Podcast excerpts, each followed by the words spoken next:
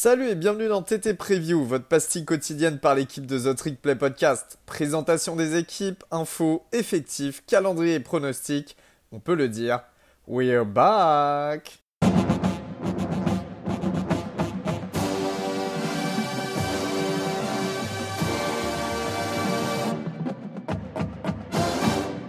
Salut à tous et bienvenue dans votre nouvel épisode de TTP Preview, votre pastille quotidienne destinée à vous faire connaître toutes les équipes du collège football.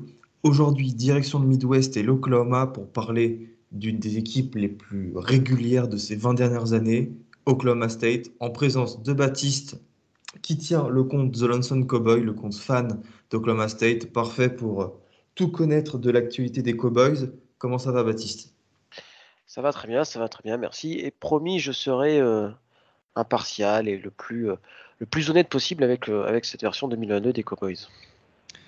Baptiste, euh, je suppose une saison 2022 qui sera dans la continuité des 17 dernières.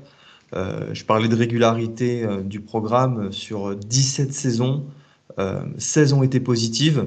Donc vous êtes allé 16 fois en bowl pour un bilan de 11 victoires et 5 défaites. ce qui est, je trouve, à titre personnel, énorme pour un programme qui ne recrute pas comme il devrait recruter. Mais ça, c'est que mon avis. Comment fut la saison 2021, Bat?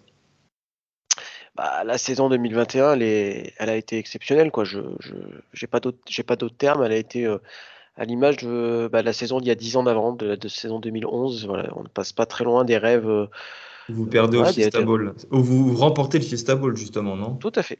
10 ans après. C'est exactement le. Alors le, et contre une très bonne fac académique aussi. Voilà, c'est un petit peu notre, notre gimmick hein, sur les, années euh, qui finissent en 1. Euh, ouais, donc on, en discutait un petit peu en off. Auguste, euh, tu me disais, bah, vous passez à une victoire près contre, pour être en, en college football playoff. Alors peut-être, peut-être pas. Je sais pas si on remporte le match contre Baylor en finale de la Big 12. Est-ce que notre CV est meilleur que celui de Cincinnati? Je ne sais pas. Certaine, pour être tout à fait honnête, je suis presque content de ne pas avoir battu Baylor pour cette raison-là, pour pas avoir ce débat un peu débile. Et j'espère. Et j'aurais eu trop de peine pour Cincinnati si on leur avait piqué la place entre guillemets en ayant battu Baylor. Enfin, je sais pas si tu vois ce que je veux dire, Gus. Ah si si complètement. Un peu, euh, j'allais dire le syndrome de l'imposteur. Euh, non, c'est faux parce que vous méritiez totalement votre place en, en, en playoff, mais c'est juste que ouais, Cincinnati, l'histoire était trop belle. Euh, l'histoire était trop belle et pour une fois que le, voilà, le, le groupe of five pouvait être, pouvait être avoir une équipe euh, pouvait être représentée. Je trouvais que l'occasion était trop belle. Donc bon, on a fait exprès de perdre contre Baylor, on va dire. Euh, donc non, à côté de ça, il y avait une seule autre défaite, c'est contre Iowa State dans un match comme d'habitude face, au, face aux Cyclones très très serré qui s'est joué sur une possession, sur une quatrième et, et deux, voilà, où on n'a pas trop d'image de la balle. Est-ce que Brennan Presley avait réussi à passer la ligne? On n'en sait pas trop. Enfin bref, c'est comme ça. Euh, des fois, il y, a des, il y, a des, décisions arbitrales qui vont dans le sens, des fois, il y en a qui, qui vont dans le sens contraire. Voilà, il faut pas. Cette action, en fait, est un petit peu le symbole ce qui fait le collège football, non? Des saisons qui se jouent à littéralement euh, une action et plus que dans tout autre sport, euh, j'ai envie de dire. Ah non, mais c'est clair, hein, ça, fait, ça, ça, ça, bascule derrière et voilà, c'est la beauté, c'est la beauté de, de, de, de bah, du sport et du collège football de manière générale. Bah, qui dit qu'après, je sais pas, si on avait battu Iowa State, est-ce qu'on n'aurait pas perdu Bedlam euh, quelques, temps après J'en sais rien, ça fait partie. Euh, il faut prendre les saisons telles qu'elles sont. C'est une saison avec un bilan de 12-2, ce qui est quand même. Voilà, on va commencer à jouer la fine bouche. Il y a des, victoires, il y a des victoires superbes. Bedlam, la première victoire dans Bedlam depuis 2014, la victoire contre Notre-Dame euh, dans le bowl. Enfin, c'est une saison trop belle pour, euh, jouer les, les, grincheux, etc. Parce que si on commence à râler sur ce genre de saison, on râle tout le temps. Quoi. On n'est pas, on pas Alabama, on est, on est un des programmes majeurs, je pense, du college football. Alors effectivement, on n'a pas un nom très très ronflant, mais je pense que la régularité paye, un, un peu de sorte de Wisconsin euh, du sud, quoi, enfin de, des Midwest. Voilà, donc euh, c'était une, belle saison qui, malgré, peut-être un petit peu le goût amer en disant et si et si, bah voilà, mais, si, bah ça fait quand même 12 victoires de défaite, donc c'est très bien. Une victoire contre, contre Oklahoma dans un match assez épique, on prend tous les jours. Une victoire dans un bowl du Nouvel An, on prend tous les jours. Voilà, une très très bonne saison euh, pour Oklahoma State, grâce notamment, et c'est aussi bizarre que ça puisse paraître avec l'image qu'on a de la Big 12, notamment grâce à la défense, euh, voilà, qui a été, qui a été souvent très très forte et avec cette capacité, euh, notamment grâce à Jim Knowles, de, faire des ajustements défensifs hyper pénible pour, l'équipe adverse. Et je crois que, que Notre-Dame en a fait les frais lors du, du Fiesta Bowl. Quoi. Ah bah, on a fait complètement les frais. On devait mener de 21 points à la mi-temps. Jim Knowles s'adapte à notre attaque, qui avait été excellente en première mi-temps. On se mange une remontada et on perd le Fiesta Bowl 37 à 35, si je ne dis pas de bêtises. C'est ça. Et donc on va parler, bah, tu mentionnes Jim Knowles, c'est ben, ce bon vieux Jim, il est, il est plus là. Euh, il est parti euh, vers d'autres cieux. Voilà, il y, a, les Buckeyes qui ont, toqué à la porte et je peux pas lui en vouloir de, vouloir euh, être défensif coordinateur d'une telle, d'une telle, d'un tel programme quoi. c'est difficile de se battre à armes égales contre un tel programme et puis je, le comprends. En plus, c'est plutôt sa région d'origine puisque euh, pour la petite anecdote, euh, Jim Knowles, avant d'être euh, coordinateur défensif de Duke, notamment avant Oklahoma State, il était, eh ben, il était coach de Cornell, hein, la fac de l'Ivy League, et c'était même son alma mater. Donc voilà, c'est un, mec qui vient plutôt quand même du nord-est des États-Unis plutôt que, plutôt que du Midwest, même si voilà, c'est un mec très intelligent. c'est un mec très, qui, qui, très attachant et voilà, je peux pas lui en vouloir d'être parti. J'en veux peut-être un peu plus au, au pont de l'université, au directeur, directeur athlétique qui n'ont pas fait les choses quand il fallait le faire et pour, pour le garder. Et voilà, on s'est retrouvé un petit peu un petit peu en difficulté vis-à-vis de ça, mais bon, c'est comme ça, on peut, ne peut pas lui en vouloir et voilà, il laisse que des que d'une bonne image, voilà, et j'espère qu'il trouvera qu'il trouvera du succès euh, avec les Buckeyes, mais pas lors de la première semaine de cette saison, bien sûr, Gus. Hein, je, te souhaite bien sûr une victoire de Notre-Dame euh, contre contre les Buckeyes. Euh, de toute façon, il met un peu de temps à mettre sa voilà, petite, euh, petite aparté euh, Buckeyes, il, a mis un petit peu de temps à mettre sa, défense en place. Il y a une vraie amélioration au fil de l'année, mais il ne faut pas s'attendre à forcément des résultats en claquant des doigts. Donc bon, en espérant qu'elle euh, se mette pas encore en route pour ta, pour ta première semaine, Gus. donc voilà. Qui l'a remplacé? Eh ben, qui l'a remplacé? Ben, le, principe d'avoir un programme qui est stable, c'est que ça attire finalement. Et de profiter des programmes qui, eux, sont beaucoup plus euh, chaotiques. Et ça a été le cas de, Auburn dans l'intersaison. Euh, Auburn qu'on vous présentera bien évidemment. Alors pour euh, sans rentrer dans les détails, mais grosso modo, certains boosters ont, fait ont, essayé, ont, tout fait pour que Brian Arsene, le head coach, soit viré après une seule saison à la tête des, euh, des, euh, des, Tigers. Euh, voilà, ça fait il y a un petit peu un climat un petit peu bizarre qui s'est créé autour d'Auburn et voilà, Derek Mason a décidé de quitter le navire et de, bah, de d'arriver à Oklahoma State pour exactement le même poste, donc défensif coordinateur et un salaire qui est même plus faible que celui d'avant. Donc ça vous prouve à quel point la, la, le, la, toxicité de, l'environnement devait être important du côté de, Auburn. Bon, bah, tant mieux pour nous, parce que bah, Derek Mason, alors, euh, tout le monde va garder en, tête l'expérience à Vanderbilt, mais bon, c'est très compliqué d'être head coach à Vanderbilt, c'est très compliqué de gagner à Vanderbilt. D'ailleurs, euh, votre Clark Lea euh, national du côté de, Notre-Dame bah, a des grosses difficultés. Alors, c'est sa, première saison, on va voir comment ça évolue, mais voilà, le, chantier est important je crois que Gus, t'en es, es, conscient aussi avec, euh, avec votre ancien. Euh, bah, c'était coordinateur défensif aussi, c'est ça hein? Oui, aussi coordinateur défensif. Moi, ce que je veux retenir de, de cette arrivée, c'est que déjà, ça va vous profiter parce que lui, ça va lui permettre de se refaire la cerise. Il sera dans un programme stable.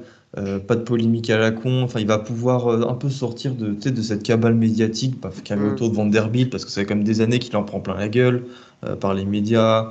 Auburn, bon, ça a été pareil. La preuve, il a quitté le programme après un an. Là, Oklahoma State, il arrive dans un environnement sain. Et au final, est-ce que c'est pas la meilleure chose pour un coordinateur enfin, qui avait juste besoin de cette tranquillité?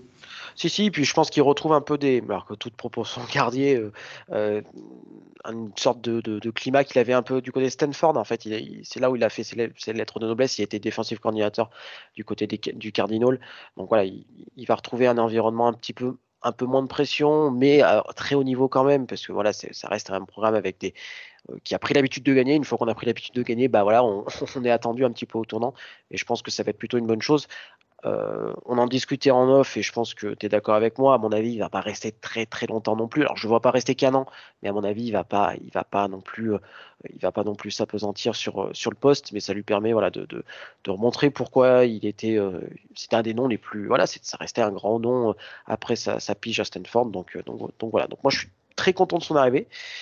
pendant un instant, je me suis dit, ah putain, on va pouvoir on, va pouvoir euh, choper euh, Jeffrey Mba euh, qui va décommit, etc., etc. Mais je crois que, malheureusement, enfin, heureusement pour, pour, Jeffrey Mba et heureusement pour Auburn, je crois qu'il est surtout très fan de Brian Arsene, donc, donc tant mieux pour lui. Mais pendant un moment, j'ai espéré voir, voir Jeffrey Mba, pourquoi pas débarquer.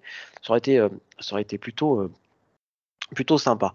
je... Bon, il y a eu énormément de départs via le portail des transferts ou des trucs comme ça, mais ça, je ferai le, je ferai le point quand on parlera de, bah, des forces en présence des joueurs. je sais pas, Gus, si tu veux me poser une question, rebondir sur ce que je dis. Oui, bah, je vais rebondir là-dessus. Il y a quand même le retour de votre quarterback titulaire, Spencer ah, Sanders.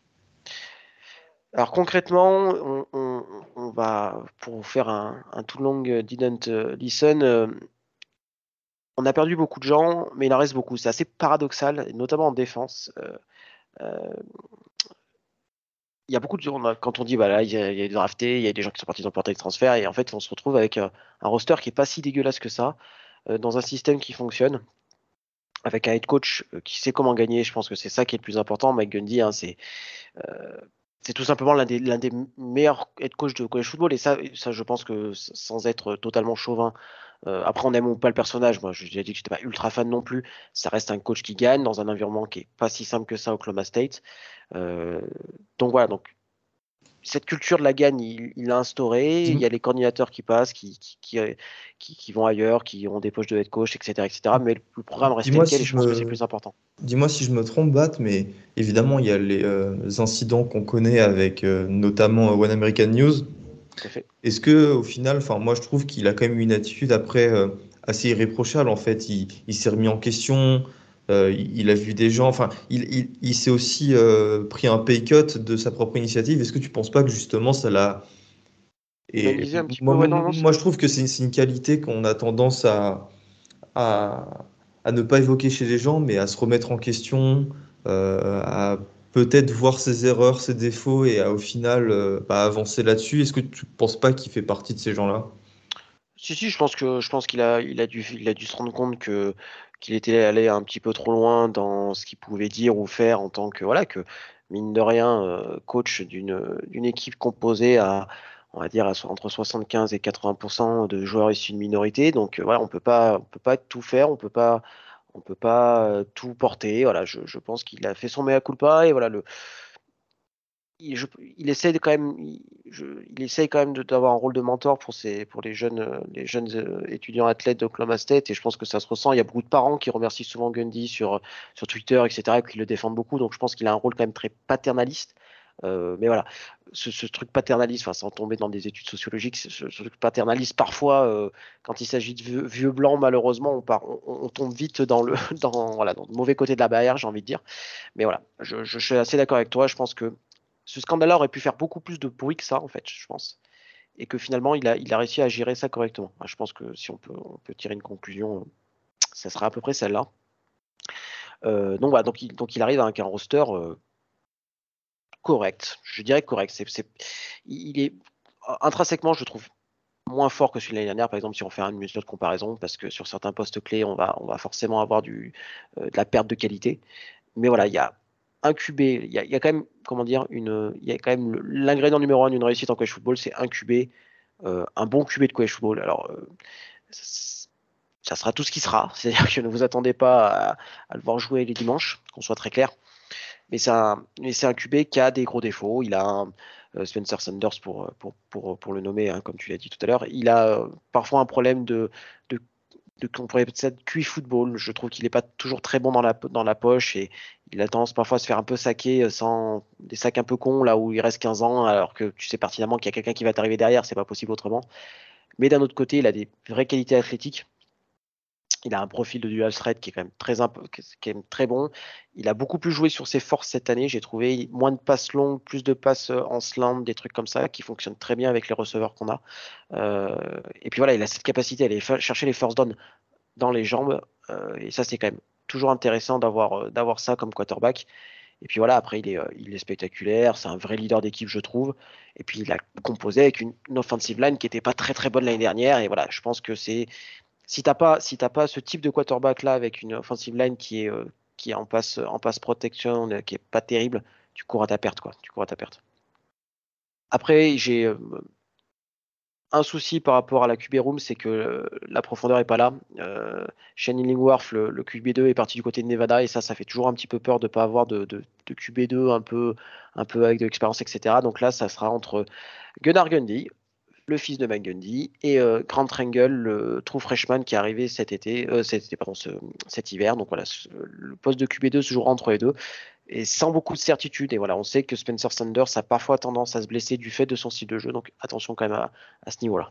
Bataille parce que Shane Illingworth est parti à Nevada. À Nevada. Euh, je, le cale ici parce qu'on fera pas de preview de Nevada cette année. Tout à fait. Et il risque d'être titulaire parce que je crois que le, quarterback titulaire a des ennuis avec, euh, avec la fac ou la police. Enfin, bref, il me semble qu'il y a un truc dans le genre. Donc, Shane Illingworth risque de, jouer pas mal pour le Wolfpack s'il y a bien un poste pardon, euh, qui, euh, a été euh, meurtri par, meurtri entre guillemets par les départs, soit accès sur la draft, soit fin d'éligibilité, soit transfert portal, c'est bien le, poste de running back par contre. Jalen Warren est, bah, est, fini, il était Richard Senior, Ali Brown pareil, Richard Senior et Desmond Jackson sur le port, portail. Donc on perd nos trois principaux coureurs de l'année dernière.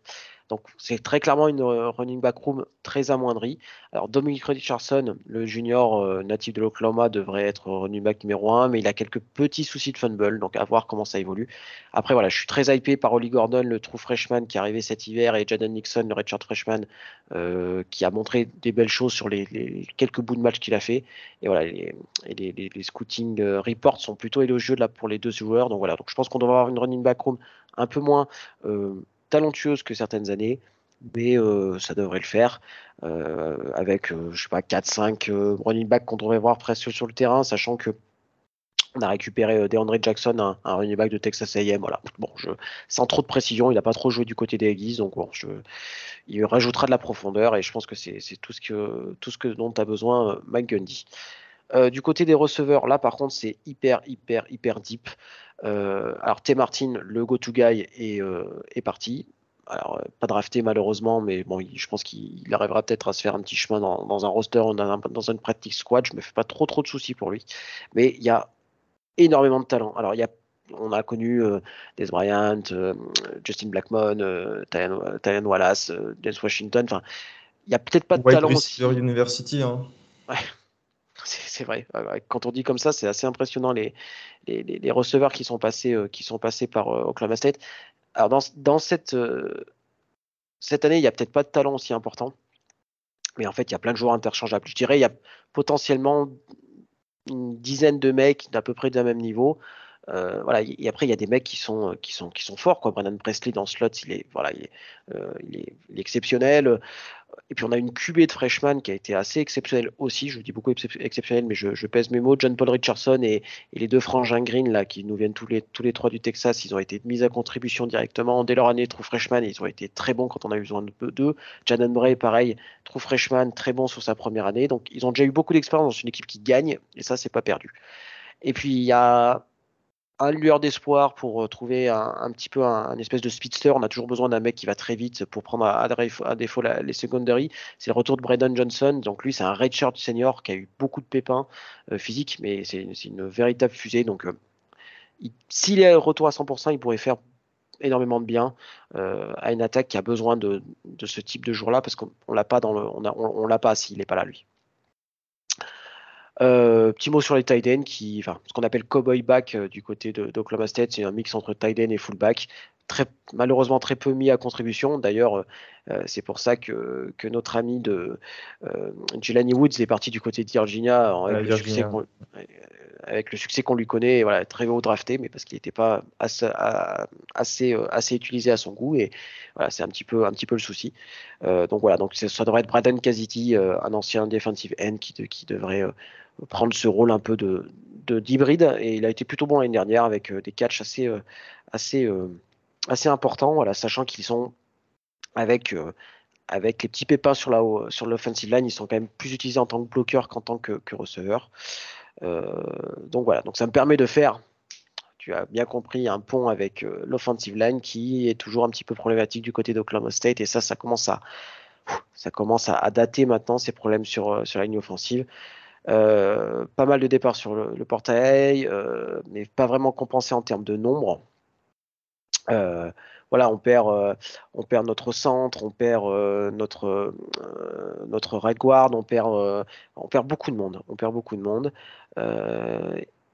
on a plutôt pas mal recruté, notamment sur, sur, au niveau de Juco. On a Tyron Weber qui va, qui va arriver cette année qui est le meilleur prospect Juco au poste de tackle. Donc lui, on espère qu'il va être plug and play, euh, pour, pour ainsi dire. C'est-à-dire, euh, on, le fout en poste de left tackle il joue. Parce que l'année dernière, on a été très happé par Caleb Etienne, qui est pareil, c'était un joueur euh, de Juco très haut placé. Et en fait, il a été une fois, une fois devant, bah, devant les, à l'entraînement, on s'est rendu compte qu'il il avait besoin un peu de, bah, de, temps d'adaptation, c'est possible. Et voilà, il a été un petit peu, un petit peu décevant. Donc voilà, on espère que lui, euh, cette année, euh, fera la transition correctement parce qu'on a besoin, besoin, besoin de lui. Euh, voilà. Après, on a Hunter Woodard au, au, poste de garde. Lui, ça fonctionne très, très bien. Mais voilà, on a déjà des blessés. Cole Birmingham, qui devait être l'autre guard, a priori, est peut-être out pour la saison. Il s'est blessé au Spring Patrice. Donc voilà, on, c'est un petit peu le, c'est quand même le point, le point le plus tendu, hein, on va dire ça comme ça. Euh, on, a, on, a, on, a, vu l'arrivée de Kazen Collier qui vient du USC et, et Jaden Brooks, euh, Brooks pardon, de, de, Vanderbilt. Mais voilà, est-ce que euh, ils sont toujours pas sur le campus? Est-ce que voilà, c'est, j'ai l'impression que ça fait un petit peu rajouter du monde pour ajouter du monde. Après, je, souhaite qu'il me, qui me, que, je me trompe, pas, hein, mais voilà, ça, ça, me donne cette petite impression là. Voilà, une attaque qui devrait être productive, heureusement que Spencer Sanders, peut prendre ses, jambes à son cou parce que sinon, euh, je pense qu'il va beaucoup, beaucoup, beaucoup courir. Qu'en sera-t-il de l'attaque euh, Baptiste? Parce qu'en 2021, c'était véritablement votre force. Euh, vous étiez la, quatrième meilleure défense du pays en termes de, de yards encaissés avec seulement 290 yards par match, ce qui est rien. Est-ce que bah, cette année sera, l'année 2022 suivra celle de 2021 alors ça, c'est une très bonne question, Gus. Euh, alors, euh, comment dire? Elle va être bonne parce qu'il y a du talent et qu'il y a un schéma qui fonctionne, mais on perd trop de talent, surtout sur la seconderie. On perd nos quatre meilleurs plaqueurs déjà pour commencer. On perd Malcolm Rodriguez, là j'en ai, j'en ai, euh, j'en ai déjà assez parlé de mon amour pour ce jour-là. On perd Devin Harper, donc on perd nos deux, linebackers déjà pour commencer. Voilà, parce que pour rappel, on joue en, en 4-2, en 4-2-5 ce système un petit peu à la mode là euh, qu'on voit pas mal euh, avec un, safety qui a un poste hybride entre linebacker et safety. Euh, donc voilà, donc on perd nos deux linebackers, on perd quasiment nos, on perd nos, deux, nos deux cornerbacks titulaires pardon et deux de nos trois safety. Euh, donc, donc voilà, ça va être, ça va être compliqué. Euh, donc les deux. Où sont partis euh, ah les cornerbacks parce que ça montre ah, En plus, ils sont pas partis, ils sont pas partis n'importe où. Alors, le, le, premier, Jarek Bernard Converse est parti du côté de, de, LSU. Alors, ça peut se comprendre, c'est un natif de l'État de Louisiane. voilà, c'est typiquement le, le, type de recrue qu'on adore au Oklahoma State. Tu vois, des, des trois étoiles pas forcément très haut classé, tu vois, des mecs sur, sur 247, ils seraient 85-86, tu vois, des, des, solides, mais voilà, des, souvent avec des offres genre Louisiana Tech, Louisiana, enfin tu vois, tous les trucs de la Louisiane, mais pas, mais pas LSU. bref, on peut pas lui reprocher, il va jouer avec LSU. On lui souhaite bien évidemment de, le succès du côté euh, des Tigers. Et le deuxième, c'est Tanner McAllister qui lui a suivi bah, Jim Knowles du côté de Ohio State. Donc lui, pareil, il va, il va pouvoir donner un peu d'expérience à cette défense d'Ohio State parce que bon, les corners euh, d'Ohio State ces dernières années, c'est quand même pas la folie. Donc euh, ça fera du bien à Jim Knowles d'avoir une tête un petit peu, un petit peu connue, on va dire, dans son, système. Donc là, pareil, je peux pas lui reprocher de, de se faire un peu plaisir et d'aller voir autre chose un peu. Donc, euh, donc voilà. Mais heureusement, ça, c'est plutôt cool. Notre paire, notre paire de, cornerback qui va les remplacer est déjà bien, bien aguerri. C'est Cory Black et Jabbar euh, Mohamed, euh, bah, que tu as vu pendant le, qui ont quand même pas mal joué pendant le, Fiesta Bowl et qui ont été plutôt, euh, plutôt bons d'ailleurs. Je vais être. J'en souviens. je vais être tout à fait honnête. Ils auraient été plutôt bons. Jabbar Mohamed qui, qui, était, qui avait un peu des trous d'air fois quand il jouait, bah là je l'ai trouvé très concentré, donc c'est plutôt cool. et voilà, et pour, pour ceux qui suivent le recrutement, il a un il a un petit cousin qui est très très haut classé, qui est, dont j'ai perdu le prénom, mais qui s'appelle aussi Mohamed. Un, et qui est... un cornerback. Un cornerback, ouais. Qui est parti classe, de... classe, 2023, il est top 50. C'est ça. Et je crois qu'il a une Crystal Ball pour Texas AM. Vous voyez, vous voyez c'est quoi les méfaits Quels sont les méfaits de, de suivre le recrutement voilà, donc, honte. Et, et, pour la petite anecdote, Jabbar Mohamed, c'était aussi le, le, cousin de Edgy Green, pas le, pas le Edgy Green des Bengals. Enfin, maintenant, il est au, il est où Edgy Green? Au Cardinals, non, c'est ça, je crois? Ouais, je crois. Et non, non, le Edgy Green qui était cornerback chez nous. Voilà, donc c'est une affaire de famille, les cornerbacks chez, euh, chez les Mohamed euh, slash Green. Euh, donc je parlais, de, je parlais du poste de linebacker. Donc effectivement, draft de la part de, Malcolm Rodriguez et, Devin Harper ont été draftés tous les deux. mais voilà, on a, on a des beaux bébés. On a Mason Cobb et Xavier Benson qui devraient voilà, ajouter pas mal, déjà un peu, un peu d'expérience et, et, être dans le même moule un peu. Peut-être pas aussi, peut-être pas aussi euh, énervé que Malcolm Rodriguez, mais Xavier Benson, c'est un, mec qui, qui joué euh, en tant que true freshman du côté Texas Tech il y a deux ans, avant de partir en Juco. Voilà, donc c'est ça vous donne le, le pedigree quand même du gars. Euh, quand tu joues true freshman, c'est qu'en général, tu es, quand même un bon joueur de, college football. Donc ça devrait le faire. Je suis pas trop trop inquiet à ce niveau-là. pour finir du côté de la secondary, euh, donc effectivement, on a perdu malheureusement euh, euh bah, Trey Sterling et, euh, et Colby Harvey Peel bah, pour, pour la draft. Voilà, bon, les deux n'ont pas été draftés, mais ça reste quand même des, super joueurs qui, qui, on aura du mal à remplacer. On a on a Kendall Daniels qui était une grosse recrue en 2021 qu'on espère qu'on espère enfin progresser. Et puis on a Jason Taylor qui est le joueur potentiellement le plus clutch, le plus clutch du roster. Il nous a sorti un certain nombre d'interceptions l'année dernière dans des moments clés. Voilà, c'est un super joueur, euh, Jason Taylor euh, Junior. Euh, et je vais alors je terminerai aussi bizarre que ça puisse pas être, je terminerai par bah, les gros de devant, j'ai envie de dire, parce que je pense que ce sera la force cette année. la ligne, la ligne donc la ligne défensive avec notamment le post d'edge. Voilà, il y a quatre. On va pouvoir une rotation sur quatre joueurs qui sont quasiment de niveau équivalent. Donc Brock Martin, Gus que tu connais très bien d'ailleurs. Tiens, tu lances ta petite anecdote sur Brock Martin. Ah, c'est très simple. Euh, vous le savez, euh, Notre-Dame et Oklahoma State se sont affrontés euh, pour le Fiesta Bowl cette année. Et moi, je suis dans un groupe avec un peu des die-hard fans. en plus de mon âge, vous allez voir pourquoi ça, a de l'importance sur Twitter. Et souvent, bah, ils ajoutent des joueurs de, de, foot de l'équipe, des équipes adverses qu'on rencontre. Et là, ils ont ajouté Brock Martin et on a parlé avec lui pendant une semaine et tout. Il nous expliquait la vie à Stillwater, euh, ces, euh, ces, deals euh, avec l'ANIL, ce qu'il pensait de Notre-Dame, ce qu'il pensait de Jim Knowles, etc. Et c'est des gars hyper accessibles en fait. Et voilà, moi j'ai trouvé ça hyper cool de pouvoir parler avec des joueurs de college football qui ont vraiment un impact parce que Brock Martin, c'est un joueur qui est maintenant titulaire depuis plusieurs saisons et bah, qui est vraiment, un, je pense qu'il va être capitaine cette année de la défense. Oui, il est.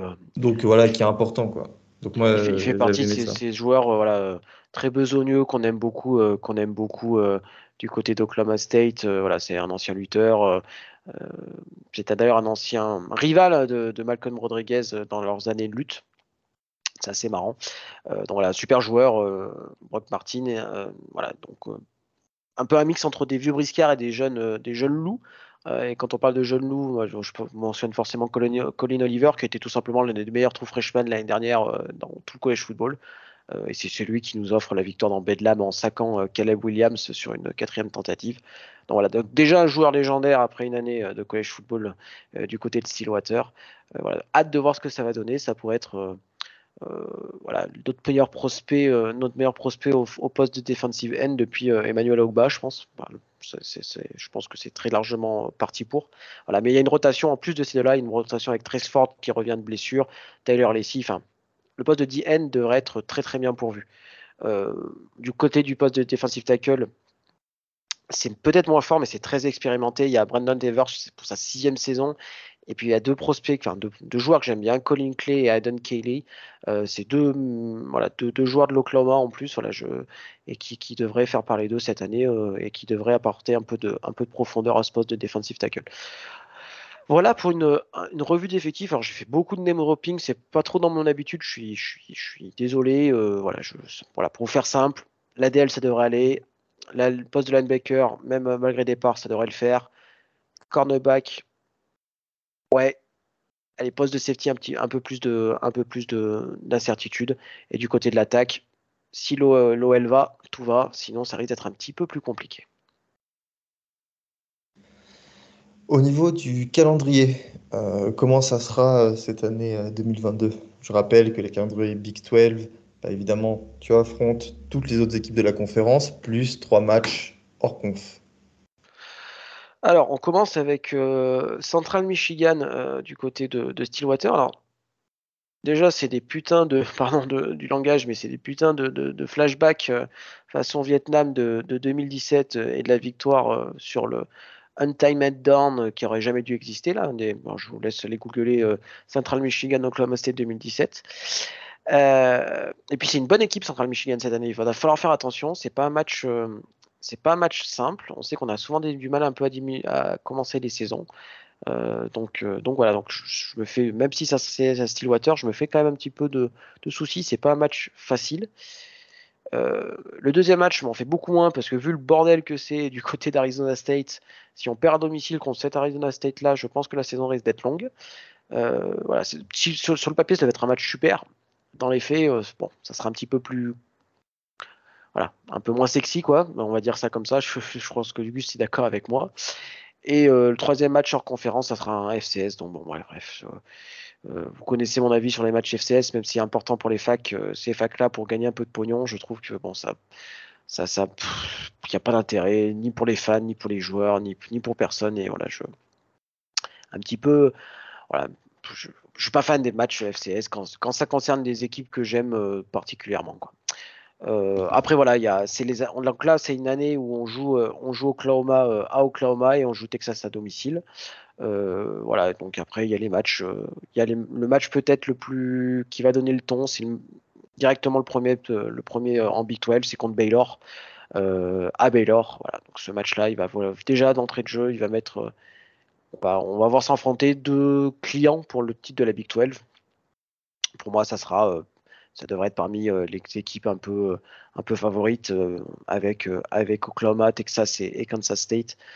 donc voilà, c'est un match à, pas à pas prendre à la légère et voilà. après, après voilà, ça reste une conférence qui est hyper homogène et il y a plein d'équipes qui sont j'ai envie de dire qu'il y a une vraie dynamique positive, Texas Tech, Kansas State notamment. Voilà, il y a d'autres équipes qui sont très clairement sur le déclin. Iowa State, euh, je pense qu'ils seront, ils vont rentrer un, petit peu dans le rang. TCU avec un nouvel entraîneur, ça va être peut-être un petit peu compliqué, même si Sonny Dykes euh, mettra ces choses en place, je me fais pas trop de soucis. Mais voilà, c'est déjà la dernière saison de la Big 12 euh, de façon un petit peu dans la forme qu'on la connaît, avec ce round robin un petit peu spécial, puisque bon, comme Gus, qu'est-ce qui se passe en 2023 Oklahoma et Texas vous quitteront pour la SEC. Alors pour l'instant, c'est 2025, mais en oui, 2025, euh, euh, pour l'instant, en 2023, on sait qu'il y a BYU, Cincinnati. Ah, en fait, euh, alors grosso modo, Texas et Oklahoma veulent aller en SEC plus tôt, ce qui va leur coûter, je suppose, des lourdes indemnités. C'est le chemin qu'on prend pour l'instant.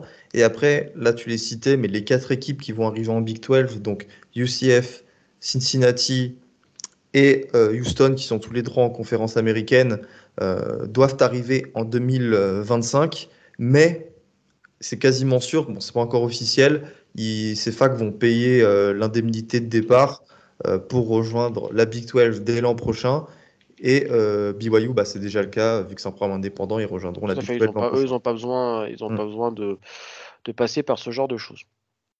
donc voilà, donc après, pour donner un petit peu de hauteur à tout ça, je pense que cette saison, elle est hyper, enfin, il va être un peu hyper important de marquer son territoire pour dans cette nouvelle Big 12 euh, post euh, déjà post OU et Texas quoi voilà je pense que le il y a des places en haut de la conférence qui vont qui vont être dispo euh, et voilà, je pense qu'il faudra pas louper le bon wagon. Euh, Baylor euh, remonte en puissance. vous connaissez mon amour des Bears.